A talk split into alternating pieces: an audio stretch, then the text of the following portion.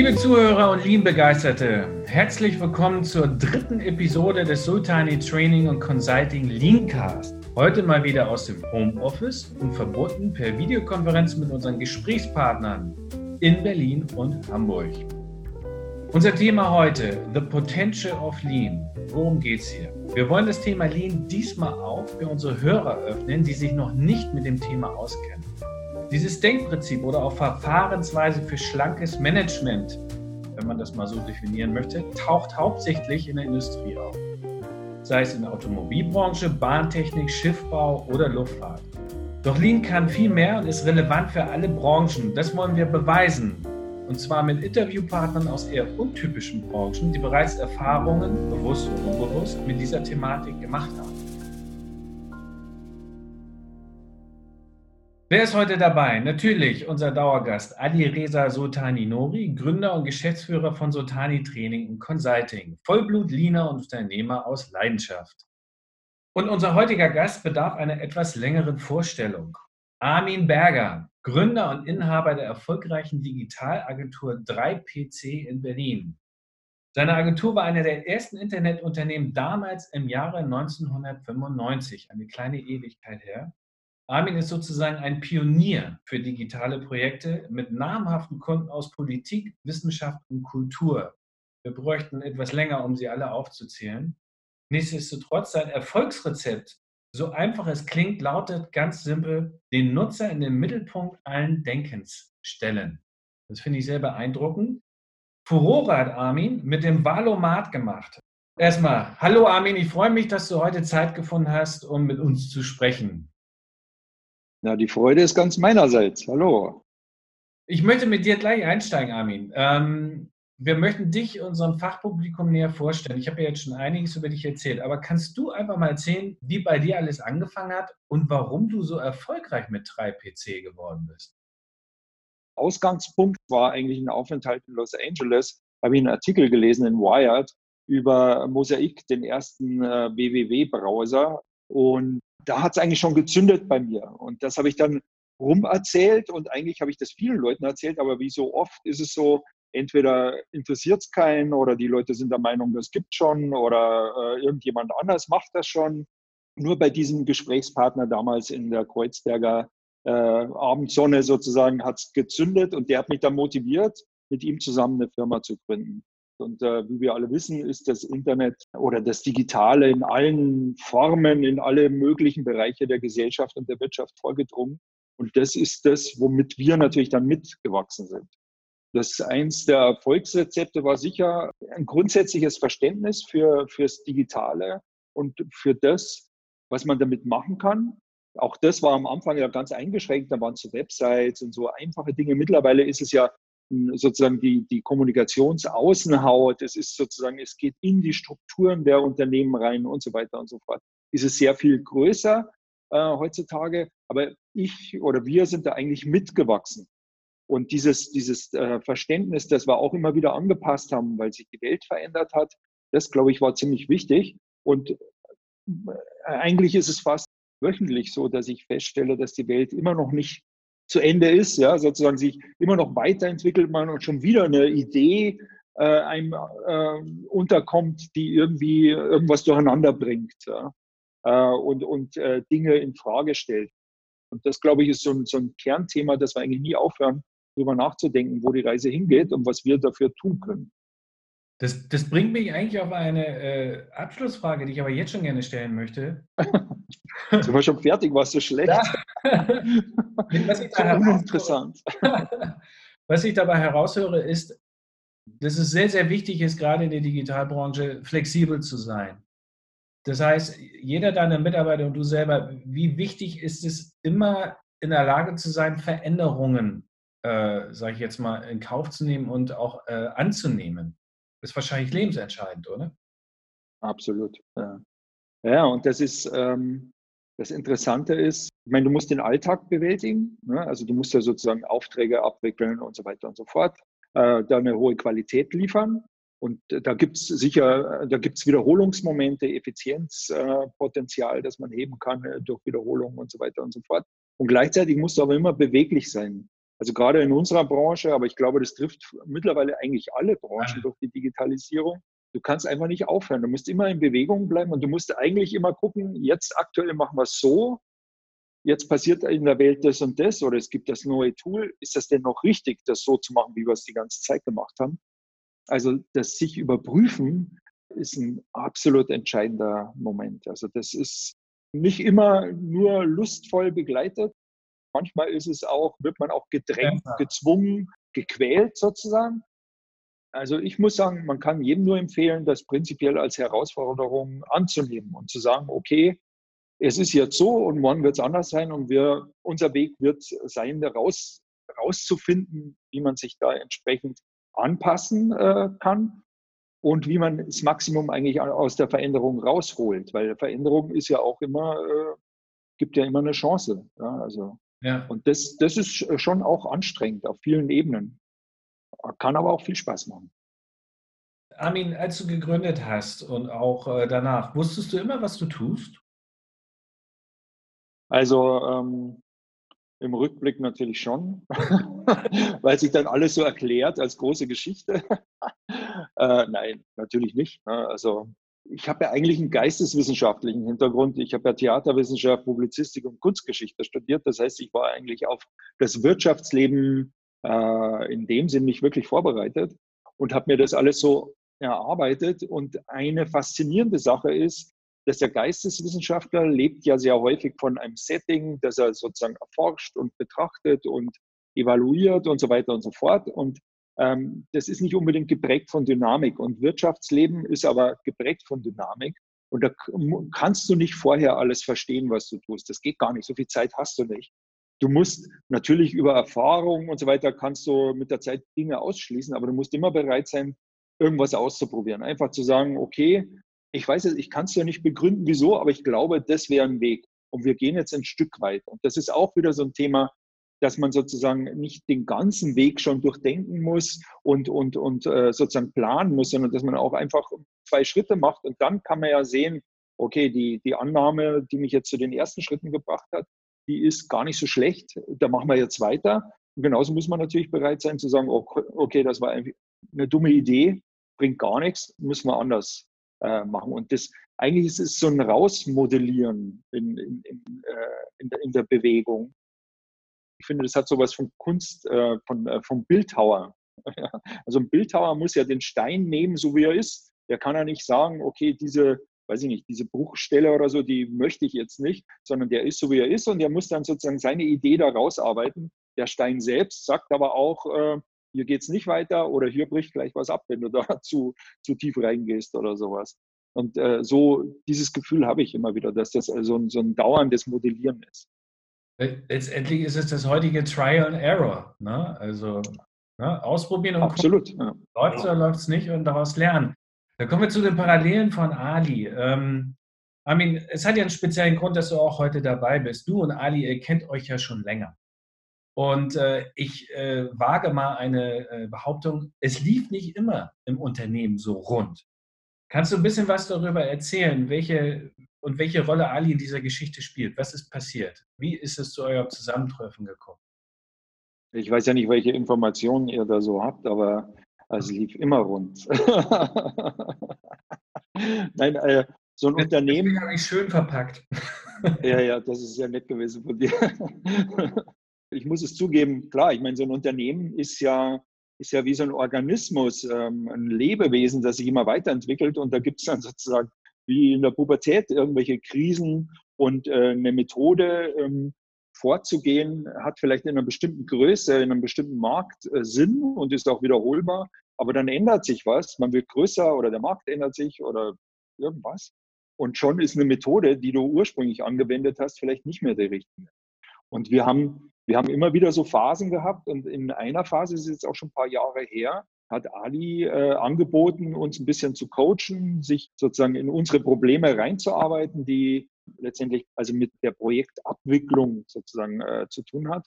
Diese Probleme sind wir da angegangen und hat er uns auch, äh, es waren mehrere Coaching-Sessions, ähm, die wir da sozusagen genießen durften. Und äh, das war ja so in deiner Anmoderation auch so ein bisschen ein Thema, was ich da wahnsinnig interessant fand, ist, dass da sehr viel unauffällig auf gewisse Weise bei einem passiert ist. Es waren sehr viele Denkanstöße da. Das war dann nicht so sozusagen, keine Ahnung, wir gehen jetzt alle, bisher gehen wir alle links rum und dann sagt Ali, okay, jetzt gehen wir alle rechts rum und dann gehen wir alle rechts rum, sondern es ist ja eigentlich so ein Denkprinzip, das er etabliert hat. Dieses Lean ist für mich am Ende unscharf, aber es hat so ein paar Kerndenkanstöße und die hat er da reingebracht. Und nicht nur bei mir sozusagen, ich glaube, da hat es am meisten gefruchtet, weil ich ja auch am meisten Hebel habe im, Unternehmen, aber auch bei vielen Mitarbeitern und Mitarbeiterinnen hat eine Veränderung der Wahrnehmung und des Denkens stattgefunden. Durch die, durch die Fokussierung auf ähm, zum Beispiel das Thema, was ist Verschwendung, solche Themen, das sind ja so, ähm, das sind so Aussagen, dass man sagt, nur weil du es immer so gemacht hast und das bisher funktioniert hat, äh, heißt es noch lange nicht, dass es richtig ist. Es war vielleicht auch so bis hierher richtig, aber vielleicht ist es für die Weiterentwicklung nicht richtig. Und da haben wir sehr viel mit, mitgenommen. Da hat er sich auch aber auch sehr auf uns eingelassen und, und uns auch mit ähm, verschiedenen äh, äh Denkmodellen bekannt gemacht, die zum Teil nicht so hundertprozentig gepasst haben. Also man hat schon, hat schon gemerkt, wenn äh, da ja sehr stark so aus dem Auto Automotive-Bereich gekommen ist zu der Zeit, das ist eben schon ein paar Jahre her, war nicht eins zu eins zu, äh, übertragbar. Aber in, in, äh, auch in anderen Industrien gibt es ja äh, Denkergebnisse, Ideen, die du dann eigentlich übersetzen musst, sozusagen. Also die du nicht eins zu eins übernehmen kannst, sondern die du übersetzen musst. Und ganz ehrlich habe ich das Gefühl, dass wir das bis heute noch tun. Was jetzt kein Vorwurf ist, dass das so kryptisch war und so schwer zu übersetzen, sondern es ist tatsächlich ein äh, lang anhaltender äh, Denkanstoß, der da stattgefunden hat. Ähm, ich habe das ein oder andere Buch dann auch gelesen und mich mit verschiedenen Methoden bekannt gemacht. Aber im Endeffekt ging es für uns oder für mich weniger darum, jetzt irgendwas auswendig zu lernen sozusagen und eine Methode, ähm, die entworfen ist, dann einfach einzuführen, sondern eigentlich das, was man tut, kontinuierlich zu hinterfragen. Ja. Und das fand ich äh, extrem bereichernd, muss ich ehrlich sagen, oder finde es eigentlich immer noch extrem bereichernd. Ali, das muss ja Musik für dich in den Ohren sein, oder? Ja, das, das ist immer schön zu hören, wenn, ja, wenn ein Freund oder Kunde, wenn man jetzt einfach mal die Arbeit aus seinem Blickwinkel betrachtet, und ich finde es auch, also ich gehe da komplett mit. Also das ist ja, ähm, Lean ist immer ein laufendes Rad. Und äh, manchmal kommt es auch zum Stoppen, manchmal geht es auch ein paar Schritte zurück mit dem Rad. Und man muss aber die Bremse finden, den Keil finden, den richtigen Standard finden. Und genauso wie du es beschreibst, also ich freue mich, dass die Denkanstöße noch da sind, ja. Und man muss sich auch ein bisschen darauf einlassen, auf das ganze Thema. Ne? Und das ist ähm, schon damals auch, wenn ich jetzt zurückdenke, das sind ja schon ein paar Jahre her, ja, es ging ja schon los, wo ich meinte, wir treffen uns morgen um 8 und dann alle so, äh, 8 Uhr? Nee. Wie treffen wir uns um 11? Ja, und ich so, um 11? Wie, geht, wie soll das gehen? Also allein da war es schon für mich auch ein, ein ganz großer Lerneffekt. Also ich habe ja auch viel mitgenommen und hat mir super Spaß gemacht, gar keine Frage. Aber es waren auch ähm, wirklich ähm, harte Moderationen, weil das Publikum extrem, sagen wir mal, emanzipiert ist und ähm, im Gegenüber zu so einer Industrie, also wenn du als Berater ähm, vom Vorstand oder vom Werksleiter geordert wirst und da hinkommst, dann möchte ich nicht sagen, dass der rote Teppich ausgelegt wird, aber du hast eine ganz andere Wertschätzung oder, oder die mhm. Leute nehmen dich anders wahr, sagen wir es mal so. Ja, bei dir damals war das total tiefenentspannt. Also es war auch für mich ein extremes Lernen gewesen. Es war aber schön, möchte ich auf gar keinen Fall missen. Es hat mich ja auch ebenfalls zu Denkanstößen angeregt. Ich bin ja danach, danach auch so wie ich immer sage, Lean ist nicht nur für die Industrie, sondern Lean ist für jeden eine Möglichkeit, ähm, seine Veränderungen recht schnell zu platzieren. Und mit jedem meine ich von Baustoffgewerbe bis zu Hotellerie. Und das war ja dann auch der Anstoß, wo wir dann auch bei einer namhaften Hotelkette, sagen wir es mal so, ja auch einen größeren Auftrag dann bekommen haben und ähm, mhm. ich bewiesen habe, dass Lean auch nicht nur in der Automotive oder in der in der Reifenindustrie, wie man immer so gerne formulieren möchte, sei es jetzt Bahn oder Luftverkehr äh, oder Automotive, sondern Lean funktioniert auch, bin ich davon überzeugt, auch im Kino. Lean funktioniert im Restaurant, Lean funktioniert bei einer Werbeagentur, bei einer Digitalagentur, egal wo. Egal wo es Prozesse gibt, da ist Lean anwendbar. Kommen wir zu den Parallelen, Ali. Ähm, was, was, was kannst du ein bisschen erzählen, was für Methoden du angewandt hast? Die ja. du hattest? Also ich kann mich erinnern. Ja? Also ähm, recht, recht einfach strukturiert. Das, was Armin auch gerade gesagt hat, die Methoden sind alle aus der Automotive-Welt, logisch und klar, weil Lean, man muss gucken, wo Lean entstanden ist, wo Lean sich entwickelt hat.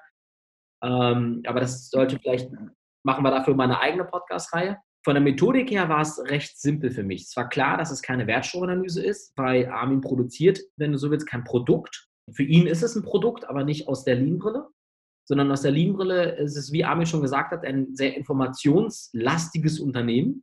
Und das informationslastige Unternehmen, dazu bietet natürlich Lean auch ein ganz, ganz tolles Werkzeug, nennt sich Prozessfeinanalyse. Wir sagen immer dazu PFA. Und es sind so Swimlanes, die man halt aufzeichnet, ähm, so Schwimmbahnen.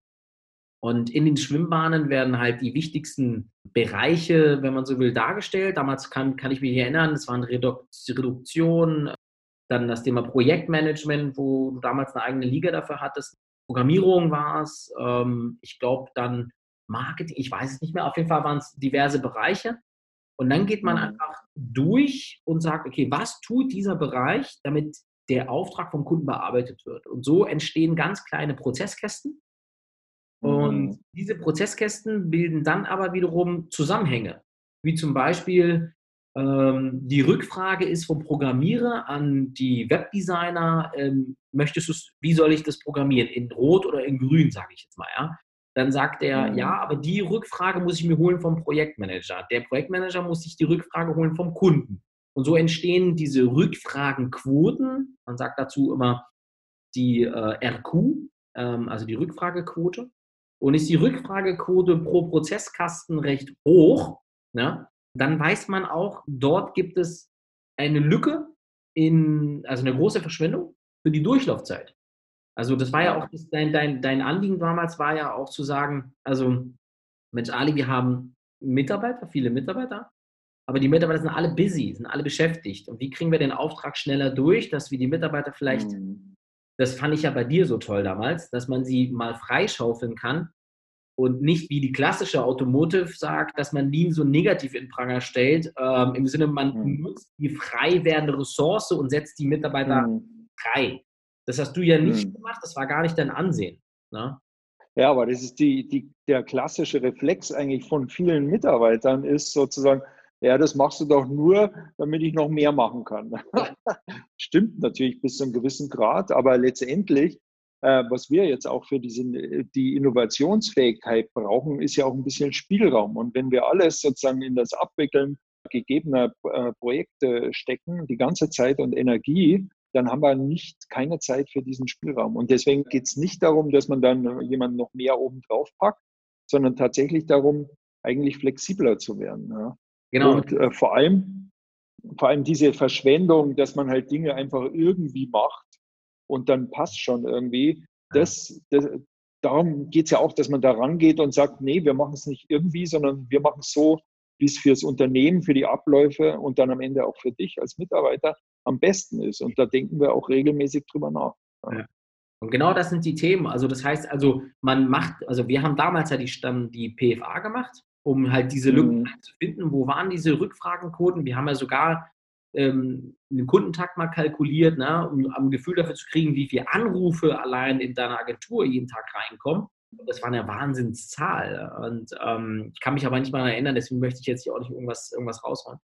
Aber es war auf jeden Fall heftig, wo ich selbst gestaunt bin, was da auf die Mitarbeiter dann zukommt. Und das war auch der Grund, warum so viele Menschen mit dem Kunden ja dann reden müssen und so weiter und so fort. Das haben wir kanalisiert. Also Daraus haben wir Standards abgeleitet und ähm, wie du schon gesagt hast, einzelne Coachings dann auch durchgeführt.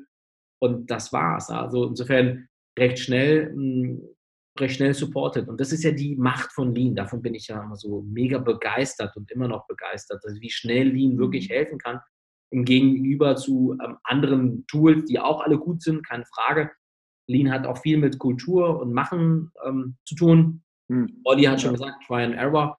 Und dazu braucht man aber auch, ich sag mal, Geschäftsführer, Inhaber, Direktoren, Werkleitungen, äh, Vorstände, die sich dessen bewusst sind und da auch mitmachen. Also es gibt natürlich auch Kunden mhm. in meinem Laufbahn, die gesagt haben, Soltani, komm mal her, mach mal. Dann haben wir gemacht und dann ist es aber am nächsten Morgen wieder sofort eingeschlafen, weil die mhm. Geschäftsführer, Inhaber, also diese Stakeholder einmal gedacht haben, das ist wie so ein Automatismus. Ich drücke auf den Knopf und äh, das läuft jetzt. Und das ist halt nicht so. Lean ist eine Kultur, Lean ist ein Mindset-Change. Da möchte ich ja, gerne einsteigen, weil ihr habt beide darüber gesprochen und es ist ja auch im Prinzip dein, deine Philosophie, Armin. Im Zentrum allen Denkens steht der Mensch. Und Ali, die ähnliche Erfahrung oder die ähnliche Einstellung äh, hast du ja mittlerweile auch. Es geht ja auch um das Können und Wollen der Veränderung. Ja, könnt ihr dazu euch nochmal äußern, inwieweit entscheidend für die Veränderung äh, ein Veränderungsprozess der Mensch ist? Ja, also da ich nur einfachste Produktionsmittel in Form von irgendwelchen komischen Notebooks habe, also wir haben ja keine Anlage, die wir betreiben und so, äh, ist für uns definitiv der entscheidende Faktor bei aller Technologie der Mensch, also in der Umsetzung, aber auch im, im Ziel. Also es geht auch darum, deswegen auch diese Nutzerzentrierung, die, das hast du ja, Oliver, vorher erwähnt, ähm, ist ja auch ein ganz starkes Motiv und gehört da zusammen. Also es geht immer um, um Menschen, wie die denken, wie die funktionieren, auf allen Ebenen eigentlich und wie man da sozusagen die entscheidenden Fortschritte machen kann. Das äh, ist sowohl zu den Nutzern draußen äh, ähm, so zu denken, als auch äh, intern. Und im Endeffekt ist, haben wir ganz wenig Hardware in dem Sinn, also wenig Verpflichtendes. Also wir haben ja keine Maschinen, die halt so groß sind und wo man da auf den Knopf drücken muss. Es ist alles ja extrem modellierbar und am Ende ist der menschliche Faktor der absolut entscheidende. Und die Art und Weise, wie man denkt, wie man äh, zusammenarbeitet, wie man kommuniziert, nach innen genauso wie nach außen. Und wir sind mittlerweile sogar so weit, dass wir, würde ich mal sagen, intern so viel gelernt haben, dass wir unsere Kunden davon profitieren lassen können, von der richtigen Denkweise. Ne? Weil äh, das Digitale ist eben nicht einfach nur eine Software installieren oder irgend sowas, sondern es ist, fordert sehr häufig auch eine neue ein neues Überdenken der Zusammenhänge, der Hierarchien und so weiter und so fort. Und äh, das ist so ein, so ein riesen, riesen Ding, das man da eigentlich bewegen muss, was aber total viel Spaß macht, muss ich sagen. Also mir macht das Spaß. Hm. Ali, erzähl mal deine Erfahrung. Inwieweit spielt äh, der Mensch eine, eine, eine Rolle in, in, in Lean Management? Ich sehe das ein bisschen anders, ähm, aber ist klar, oder? Synergie. Ist genehmigt. Ist genehmigt, ist genehmigt. also der Mensch steht auf jeden Fall, würde ich sagen, zu 50 Prozent definitiv im Mittelpunkt, gar keine Frage. Aber ich sage immer, ich, ich gucke mir einfach einen Mensch an. Bleiben wir mal bei, bei der Welt von Armin jetzt. Ja? Ähm, wenn ich jetzt einen Mensch habe, gut ausgebildeter Programmierer und Co. oder Redakteur oder was ich, ne? Mhm. und setze ich mir jetzt vor so einen ganz tollen ähm, Rechner, ich will jetzt auch keine Werbung machen, sagen wir mal ganz tollen Rechner einfach. Und ich setze ihn jetzt vor so einen ganz tollen Rechner. Ähm, dann habe ich zwar einen super ausgebildeten Mitarbeiter, der ist auch pfiffig, der ist, der ist gut, der, ist, der weiß, was er will, der ist hungrig, der, der will Gas geben. Ne? Mhm. Das heißt, der Mensch steht im Mittelpunkt, ich habe mich auf ihn eingestellt. Aber wenn die Prozesse um ihn herum, und darauf kommt es mich an, ne? also wenn die Prozesse ja. um ihn herum nicht, nicht angepasst sind, ist doch das falsche Wort, finde ich. Die, ähm, die Synergie müssen einfach stimmen. Also wenn ich einen Programmierer habe und ich ihm tolle, tolle Equipment hinstelle, ist alles okay. Aber wenn der Prozess drumherum nicht stimmt, das heißt, wenn der Programmierer nicht die richtige Art und Weise, weil wie du schon gesagt hast, jeder Mensch tickt auch so ein bisschen anders. Ein Programmierer, also ich habe ein paar in meinem Leben kennenlernen dürfen, die ticken definitiv ein bisschen anders und äh, was nicht negativ ist, ja, aber die ticken halt anders. Man muss lernen, mit denen reden zu können. Also auch wenn er Deutsch redet und ich Deutsch rede, muss nicht heißen, dass er das Gleiche versteht. Das heißt also, ich mhm. muss ihm in seiner Sprache ankommen und dazu brauche ich einen Prozess. Und wenn der Prozess nicht lean gestaltet ist, dann zwinge ich den Menschen, sich unwohl zu fühlen bei seiner Arbeit, weil er ständig denkt, also mal rafft er nicht, was ich von ihm die ganze Zeit will, aber ich bin vielleicht höher gestellt, also ist er nett ne? und formuliert seine Fragen anders und nicht direkt. Und dann dauert ein Auftrag, den er normalerweise in 20 Minuten macht, vielleicht zwei Stunden, weil ich ihn einfach nicht verstehe. Ja. Und so geht es von mhm. Prozess zu Prozess, von Abteilung zu Abteilung. Und deswegen bin ich davon überzeugt, also ich gebe Armin recht, der Mensch steht im Mittelpunkt, gar keine Frage. Das ist wenn er nicht funktioniert, funktioniert das System sowieso nicht. Ne?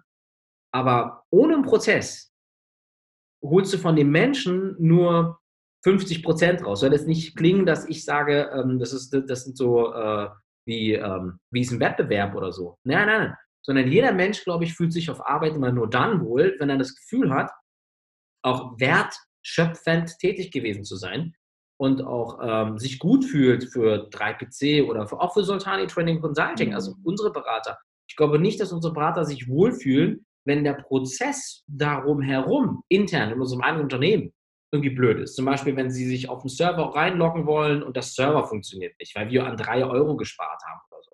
Dann fühlen Sie sich genauso unwohl. Aber wenn ich ihm einen Prozess dahinter schalte, wie zum Beispiel ein One-Sheet, damit er ganz genau nachgucken kann, wie er sich auf dem Server anloggt, hat er alles richtig gemacht. Also wenn ich ihn unterstütze, um alle seine Fragen zu beantworten, ähm, dann glaube ich, fühlen sich unsere Berater wohl, dann glaube ich, fühlt sich der Kunde wohl, dann ähm, glaube ich, ähm, fühlt sich quasi jeder wohl, der in so einem in so einem, in so Mikrokosmos unterwegs ist. Ne? Und das ist die Aufgabe von Lean. Die Aufgabe von Lean ist genau das. Also den Mensch in den Prozess darzustellen, dass er die, der, sein Optimum erreicht. Aber ohne, dass er sich ausgenutzt fühlt. Das ist ganz wichtig. Ohne, dass er sich ausgenutzt fühlt und sagt, ah, jetzt habe ich meinen mein Geschäftsführer wieder reicher gemacht, aber ich gehe wieder nach Hause mit meinen 2000 Euro. Darum geht es nicht. Sondern es geht darum, dass er sich wertschöpfend fühlt, dass er sich ausgeglichen fühlt. Und mein Gott, es gibt Unternehmen, die auch die Wertschöpfung des Mitarbeiters in Richtung ähm, Honorare einsetzen. Sagen, okay, wenn du, mhm mehr aus dich rausholst, habe ich kein Problem, dass du an meinem Gewinn dich daran beteiligst. Also überhaupt kein Problem. So tickt übrigens auch unsere Beratung. Also das, so arbeiten wir und so probieren wir es auch den Kunden zu vermitteln, aber so die großen OEMs, die ticken da so ein bisschen anders. Wo du, wo du sagst, kann ich ganz kurz, das finde ich interessant, weil ähm, tatsächlich, klar, sagt sich schnell, der Mensch steht im Mittelpunkt, aber es geht sozusagen nicht um die individuellen Befindlichkeiten als isoliertes Ereignis, sondern es geht um den, das äh, Zusammenspiel. Ja, ähm, und im Endeffekt spielt man in einer Mannschaft und das ist letztendlich, was für viele auch herausfordernd ist. Ne? In welchem Verhältnis mache ich das? Wie gehen wir miteinander um? Was spielen Hierarchien für eine Rolle und so weiter und so fort? Und ich würde das auch so formulieren, dass sozusagen ein, ein sauberer Prozess, der zügig ist, wenig Schleifen drin hat, wenig Unsinn enthält, per se einfach am Ende des Tages Spaß macht, ja, weil es einfach ich habe äh, als Mitarbeiter setze ich Energie, Aufmerksamkeit oder was auch immer, meine Zeit ein. Und wenn ich dann natürlich möglichst viel rauskriege, das ist, ist auch befriedigend am Ende des Tages. Und das stelle ich auch immer wieder fest. Wir leben ja in so einer Zeit, wo es viel um äh, Wertschätzung und sowas geht. Ich bin der Meinung, ein richtig guter Prozess ja, ist auch eine Wertschätzung, die man auch wirklich empfinden kann. Jetzt äh, tatsächlich, weil es dann einfach Spaß macht und man reibt sich nicht auf in endlosen, nervigen Abläufen, die man bescheuert findet, sondern man macht was und dann äh, läuft das. Ja. Und das, das ähm, finde ich, äh, da steckt viel in Lean drin, ganz ja. ehrlich, an, an Denkanstößen, ähm, äh, die sehr letztendlich auch heilsam sind, ne? weil äh, auf Dauer hast du ja nichts von Mitarbeitern, die irgendwie unzufrieden sind und äh, sozusagen ja. so peu à peu verzweifeln. Ja. Nochmal eine Frage zu eurer Zusammenarbeit. Was war das Ergebnis? Habt ihr Freiräume schaffen können für eure Mitarbeiter? Hat sich da was verändert und, in welcher Form? Das muss Armin beantworten. Also ich kann, ich kann so sagen, ich kann vielleicht so sagen, dass ich anscheinend so gut beraten habe, dass ich danach nicht mehr in der hin musste. Ne? Aber das ist auch unser Motto. Wir, wir wollen ja immer beraten, dass der Kunde uns nicht mehr nochmal zu dem Punkt nochmal nachkauft. Also das ist ja auch unser Motto. Insofern haben wir alles richtig gemacht. Ja, das war auch mein Empfinden, dass das dein Ziel war. Deswegen habe ich dich nicht weiter mit Aufträgen belästigt. Sonst äh, würdest du dich ja nicht bestätigt fühlen.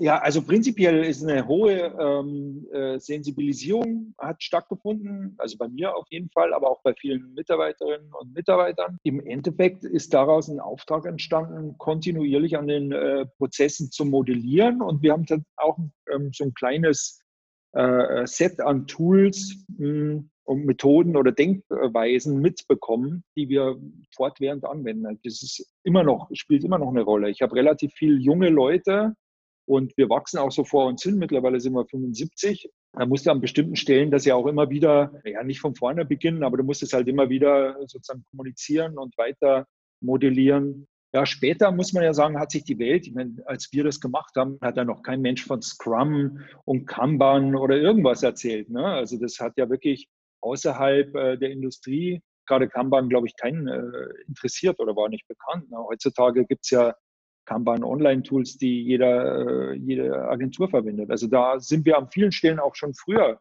als die anderen in Berührung gekommen mit Ideen, ähm, von denen wir dauerhaft profitiert haben. Ja. Das freut mich, das zu hören. Ich sage mich auch. Ach so, okay. Doch, doch. Ich meine, ich weiß nicht, ob das Lean ist, nur ganz kurz, weil wir haben das ja nicht wirklich wissenschaftlich oder in irgendeiner Form dann ja. konsequent weiterverfolgt. Aber du hast mir auch mal so ein Buch empfohlen, ich weiß nicht mehr, wie das hieß, das, ich habe es mir auf Englisch gekauft, war ein bisschen zähe Literatur, muss ich sagen. Aber dieses Thema, dass man immer einen Flaschenhals hat, hat im Prozess und man sich nur um diesen Flaschenhals äh, Ach, kümmern Ziel muss. Sag nochmal, Ali, wie heißt das Buch? Also das Buch heißt Das Ziel von Godwin. Das ist heute noch anregend. Wir haben ja ständig, das hast du ja immer, du hast Ressourcen und du hast immer irgendwo einen Engpass. Also du hast, äh, und wenn du keinen Engpass hast, dann hast du wenig Aufträge am Ende des ja. Tages. Ne? Ja, und in dem Buch ist ja das große Thema, dass du nicht den ganzen Prozess immer gleich äh, betrachten musst, was, was dich ja ziemlich lahmlegt, sondern dass du eigentlich auf die Engpässe gucken musst, auf die Flaschenhälse und dann einfach einen Flaschenhals nach dem anderen identifizierst und äh, ausräumst. Aber immer wohl wissend, dass dann der nächste Flaschenhals ja kommt, weil irgendeinen gibt es ja immer. Ja? Und allein dieses Mindset, das Verständnis, jungen Leuten näher zu bringen, ist eine Daueraufgabe, weil die die ganze Zeit, ja, wir haben nicht genug das, wir haben nicht genug das, wir haben nicht, alles ist irgendwie furchtbar, weil wir haben nicht genug bla. Dann sage ich immer, Leute, wir werden immer irgendwas nicht genug haben. Das ist normal. Und wir müssen uns darum kümmern, um jedes einzelne Ding und das ganz konkret ausräumen. Das ist nur so ein Beispiel. Das ist, da, da kommt man dann in Verbindung sozusagen, in Kontakt mit so einer Idee oder so, so einem Thema und das kann einen dann wahrscheinlich sein ganzes berufliche Leben, äh, das berufliche Leben lang äh, begleiten und immer wieder äh, anregen, Dinge irgendwie anders zu sehen. Das steckt ja für mich in diesem Ganzen, was wir damals gemacht haben, extrem stark drin, dass man immer wieder Dinge hinterfragt, dass man immer wieder sagt, so äh, kann man es nicht auch anders machen, ja. Äh, kann man es nicht sozusagen auch gerade schlanker machen, effizienter, klarer, äh, also sauberer sozusagen. Und das ist ist ein Dauerprozess. Und gerade wenn es gut läuft, äh, tendierst du ja dazu, dass dann auch wieder Dinge so verschlammen, verdrecken sozusagen, ne? weil, weil man im Prinzip in so einem Luxus lebt, ähm, dass man nicht so genau hinschauen muss. Ja? Aber ähm, das raubt einen dann die entscheidenden Freiräume. Also deswegen musst du eigentlich da immer dranbleiben. Und deswegen ist Lean auch nichts, was du einmal lernst und dann weißt Bescheid und dann musst du nichts mehr machen, sondern es ist tatsächlich eine kulturelle Veränderung, die aber wahnsinnig viel Potenzial hat. Also das muss ich schon sagen. Wir kommen langsam zum Schluss. Ich möchte, wir sind ja dahergekommen, um zu sagen, Lean ist eine Denkweise, das hast du jetzt auch mehrmals wunderbar auch mhm. beschrieben, was es bei, bei, euch verursacht hat. Worauf ähm, wir aber hinaus wollen, ist ja die Aussage, Lean ist im Prinzip relevant für jegliche Branche, für jegliche Thematik, Organisation. Kannst du das bestätigen? Also an die, an die Zuhörer, bist du der Meinung, nicht nur für deine äh, Agentur oder für deinen Agenturbetrieb, sondern generell kannst du jedem empfehlen, sich einfach mal mit dieser Denkweise auseinanderzusetzen. Absolut. Also ähm, ich weiß gar nicht, wie man es ohne schaffen würde auf Dauer. Ganz ehrlich. Also das klingt jetzt blöd, aber tatsächlich ist da so viel Grundlegendes drin äh, für sozusagen vernünftiges Wirtschaften, dass ich, ähm, also da muss man früher oder später sich mit äh, beschäftigen. Lieber früher, würde ich mal sagen. Zumal, also meine Theorie, ähm, in welcher Zeit, das muss man ja auch mal betrachten, in welcher Zeit wir uns befinden. Ja? Wir kommen ja, wir haben ja über 100 Jahre erfolgreich die Industrialisierung für uns genutzt, hier in Deutschland, in Europa, im Westen. Und wir sind in einer Zeit des großen Umbruchs. Äh, das Digitale bringt alles durcheinander. Und in der Industrialisierung haben wir sozusagen eine prozessorientierte Spezialisierung ermöglicht oder das war eine gewinnbringende Strategie und daraus ist auch Lean entstanden, würde ich mal sagen, dass man sozusagen Prozesse identifiziert, die prinzipiell äh, gut sind und die optimiert man und arbeitet man dran und kriegt dann bessere Ergebnisse oder mit weniger Einsatz, äh, hast höhere Margen am Ende und so weiter und so fort. Und wir leben in einer Zeit, in der sich sehr viel verändert, wo viele Prozesse, die funktioniert haben, überhaupt gar nicht mehr gefragt sind. Wo man sagt, okay, also das haben wir jetzt 100 Jahre so gemacht, jetzt interessiert das kein Schwein mehr. Ne? Also was weiß ich, Brockhaus oder ich meine, es gibt ja viele Nokia und so weiter und so fort. Also es gibt ja die Klassiker, die da, ja genau, die untergegangen sind. Das heißt, wir sind in einer Zeit, in der ich Bewegung erzeugen muss, ja, wo ich also nicht Bewegung jetzt per se als äh, für sich stehende äh, gut, sondern wo ich mit Bewegung antworten muss auf die Herausforderung. Das heißt, das, was ich vorher meinte, du brauchst ja, dafür brauchst du zum Beispiel Freiräume und Ver, verrottete Prozesse sozusagen nehmen dir Freiräume. Dann hast du schon einmal, wenn du das schaffst, hast du schon mal mehr Freiräume und gleichzeitig brauchst du auch ein Mindset, wo du, mit dem du Änderungen schnell erzeugen kannst oder testen kannst, in dem, mit, dem, mit dem du flexibel bist. Weil wir in einer Zeit leben, da zählt, funktioniert vieles einfach nicht mehr. Ich meine, das heißt immer, ne, dass, dass äh, wer alles angezählt ist und wie viele Berufe früher oder später weg sind. Und manchmal denkt man sich, na ja, das höre ich jetzt schon seit zehn Jahren. Wen mhm. interessiert's ja? Aber das kann manchmal so schnell gehen. Das kippt, es gibt ja oft so Kipppunkte, über die dann plötzlich die Welt sich so stark verändert, äh, wie man sich vorher äh, gar nicht hätte vorstellen können. Und um dafür fit zu sein, finde ich, ist das Mindset, was man da mitkriegt, äh, auch relevant. Also, dass man seine Prozesse schlank hält, dass man flexibel ist, dass man sie auch immer hinterfragbar macht. Das gehört ja da auch dazu, dass man immer sagt, okay, jetzt haben wir es so gemacht, jetzt äh, ist das überhaupt richtig? Müssen wir das nicht nochmal anders entwickeln, so dass wir sozusagen ähm, diese Bewegung überhaupt hinkriegen in, in großen Organisationen? Das haben viele unserer Kunden haben da große Probleme. Ist ja logisch, die haben ja Strukturen und Abläufe, die ewige Zeiten funktioniert haben, ja, und jetzt plötzlich ist irgendwas anders und ähm, plötzlich sind irgendwelche Einnahmen, die wegbrechen und so weiter und so fort oder Geschäftsmodelle, die nicht mehr funktionieren. Da brauchst du sozusagen flexible Prozesse und überhaupt das Denken, Nachdenken über Prozesse als dauerhafte Aufgabe. Ähm, das brauchst du, weil sonst erwischt dich das auf dem falschen Fuß und äh, bis du dann hochschaltest, bist du vielleicht schon weg vom Fenster. Ne? Ich bin erstmal komplett bei dir und stimme dir auch komplett zu. Ich denke aber auch, um das zu ergänzen, was du gesagt hast, dass ganz, ganz, ganz, ganz viele Unternehmen in deiner Branche, also die jetzt ganz wenig mit Lean, äh, Beratung und auch generell mit Lean zu tun haben, die aber äh, von vornherein, glaube ich, einen ganz, gar nicht so schlechten Job machen, ja, weil du bist ja nicht alleine in der, in der, in der äh, digitalen Agenturwelt, du hast ja doch noch ein paar Konkurrenten und ähm, die sind ja auch noch da, ja? Und aber auch die Hotels, auch die Versicherungen, auch die Krankenhäuser, wenn du überlegst, wie lange es schon die Allianz gibt und so. Also ich glaube, ähm, die machen alle schon so ein bisschen Lean, ohne es zu wissen. Mhm. Ja, ähm, weil letztendlich, das ist ja das, was ich auch manchmal sage, ist, Lean ist schon so ein bisschen gesunder Menschenverstand. Ne? Also mhm. wenn du ein guter Wirtschaftler bist, dann sage ich immer, Lean ist GMV. Ja? Und dann sagen wir mal Kunden, oh, jetzt schon wieder eine neue Methode. Dann sage ich, nee, nee, keine neue Methode, gesunder Menschenverstand, GMV. Ähm. Denn das, das, das, muss man mal zu, da muss man einfach dazu stehen als Lean-Berater, ein guter Leaner muss nicht unbedingt ein Lean-Berater sein, sondern es ist letztendlich ein gesunder Menschenverstand. Wenn du einfach ein guter Unternehmer bist, ein guter Entrepreneur bist und wie du schon sagst, dich auf Veränderungen immer einstellst und auf die Belange des Unternehmens hörst und auf die Belange des Mitarbeiters hörst und deinen Kunden zuhörst, ähm, um die Verschwendung zu riechen, zu spüren, den Engpass zu sehen, dann muss man nicht eine Methode kennen, so wie wir, sondern mhm. dann, dann, dann ist ja eher der Macherprinzip, ne? sondern man geht die Sache an und man, man macht Fehler, okay, gut, aber dann stehst du wieder auf und guckst nach vorn. Und ich glaube, viele dieser Firmen, ähm, Rossmann, äh, DM und, und Co., ich glaube, viele von diesen Menschen machen unbewusst Lean.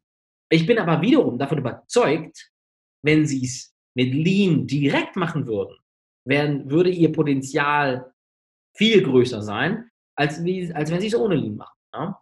Weil sie, weil sie genau. ganz oft dieses Hinfallen ähm, ähm, dann gar nicht mehr haben. Ne? Also, ah, scheiße, ich bin in die falsche Richtung gelaufen. Na, okay, 100.000 Euro versenkt. Ist nicht so schlimm. Ich habe ja noch 200.000 in der Rücklage. Aber die 100.000 hätten wir gar nicht versenken müssen. Oder, ähm, ja, ich habe jetzt eine Abteilung gegründet und äh, ich muss aber die Abteilung schließen, weil die bringt doch nichts. Ja, aber den Fehler hättest du gar nicht gemacht, wenn du vorher eine gute Analyse gemacht hast. Also, ich will damit sagen, es ist alles gut. Try and Error ist okay, muss man machen. Aber ich bin davon überzeugt, dass Lean ähm, einfach das Potenzial hätte. Ja? Und, aber die Leute wissen es einfach nicht.